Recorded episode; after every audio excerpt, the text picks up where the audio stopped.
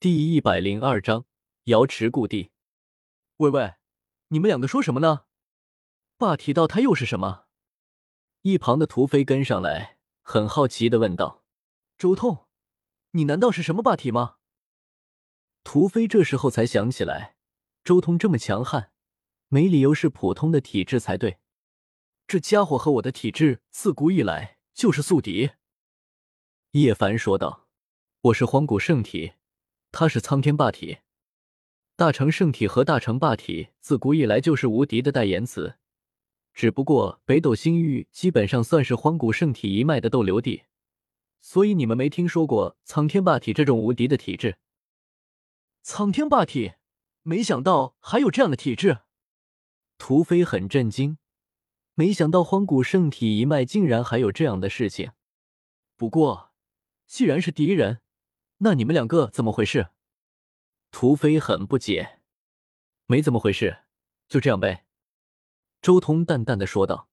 反正，在知道自己体质之前，我们就已经有了七八年的交情了。将来即便要战，那也是地路上的事情。和荒古圣体一脉和苍天霸体一脉都没有关系。我周通岂会被他人束缚？是敌是友，也要我自己决断。当夜幕降临之后，一行人终于来到了瑶池故地大致的范围。月光下，红色的大地一望无垠，没有尽头，空空旷旷，不要说是山，就是大石都难以见到。这就是瑶池故地。按理来说，应该是一片仙山才对。叶凡皱了皱眉，然后看向周通：“瑶池故地究竟在哪？”别急，慢慢找。周通看了眼叶凡，随即继续直接睁开了五道天眼，顿时方圆万里的景象全部呈现在了周通面前。很快，他看到了远处一个白色的人影飞天而去，找到了。瑶池飞仙，周通立即向着飞仙所在的地方赶了过去。叶凡和屠飞也赶紧跟在周通身后。他们亲眼看到了地平线上几道白色的身影，非常飘渺，明灭不定，跟仙人一般空灵，飞天而去。但是当他们赶到这里的时候，却又什么都没有见到。瑶池飞仙是什么？两人继续询问。鬼知道是什么，只不过瑶池故地的夜晚，经常会在半夜出现这样的飞仙景象。周通淡淡的说道，同时他的五道天眼依旧在不断的寻找着。找到了，跟我过来。周通心中说了一声，随即立即向着瑶池故地边缘的地方走了过去。叶凡和屠飞两人也立即跟上，很快，三人就来到了一处沙地上。周通一巴掌拍出，随后袖袍一卷，将地上的沙子全部清理一空，顿时出现了一个古井。只不过无数岁月过去，这口古井已经被风沙掩埋了。清理完古井外面的东西之后，顿时叶凡和屠飞两人惊住了，因为他们看到了这口古井竟然在吞吐月华。不愧是瑶池故地，荒废了无数年。这口井都在吞吐月华，这下面就是瑶池故地。周通说着，直接向着这井底跳下。叶凡和屠飞两人也跟了下去。古井很深，足足下行了两千余米才到底。无尽岁月之后，井底已经没有水了，地上尽是烂泥。来到井底，三人顿时闻到了一股枯枝烂叶的味道。古井连着地下暗河，不过河水已干，横向同向远处，偶尔能看到一些小水洼，里面有一些盲鱼在游动。这个地下暗河，该不会通向瑶池故地吧？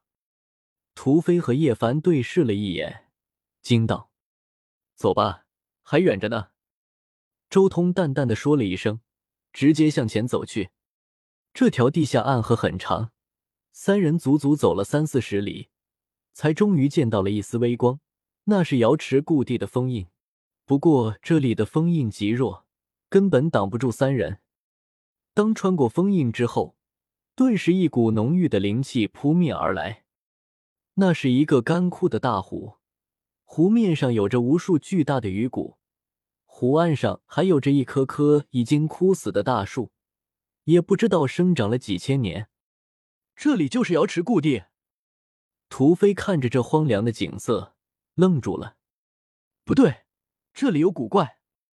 叶凡的灵识很敏锐，你看这些鱼和树，这么多年却依然没有成精，恐怕这里有什么诡异的东西。一开始不是和你说了吗？那是西皇的地师出了问题。周通没有理会这些东西，他早就知道了这里有什么古怪，也知道这里没有宝贝，所以根本就不想理会瑶池的这些变故，一心只想找到西黄金，然后离开。叶凡和屠飞两人跟在周通身后，一边讨论着瑶池的变故，一边行走。很快，一阵水声传来。吸引了三人的注意力。穿行过一大片枯木林，葱郁映入眼帘。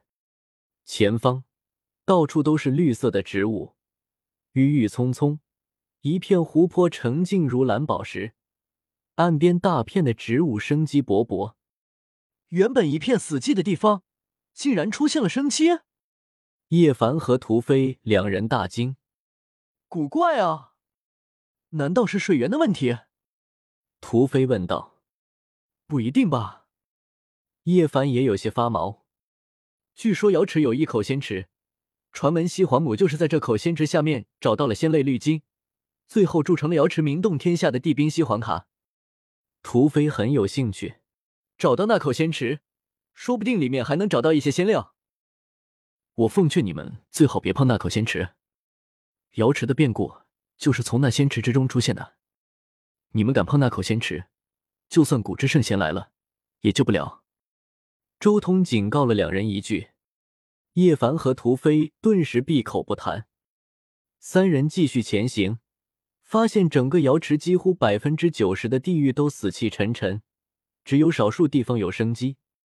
走了十几里路，最终三人看到了一些亭台楼阁，这也预示着终于要来到瑶池故地了。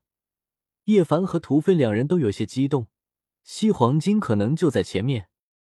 五道天眼开，周通直接打开了五道天眼，搜寻那刻画了西黄金的地方。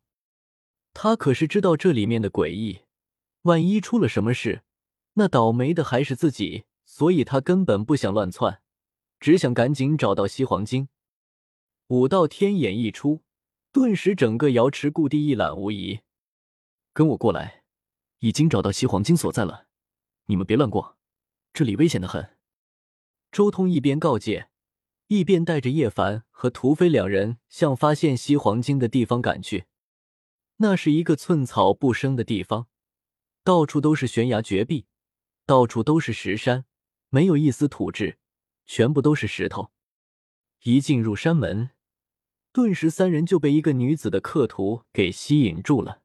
虽然仅仅只是一个简单的刻图，但是却给三人一种道法自然、天人合一的感觉。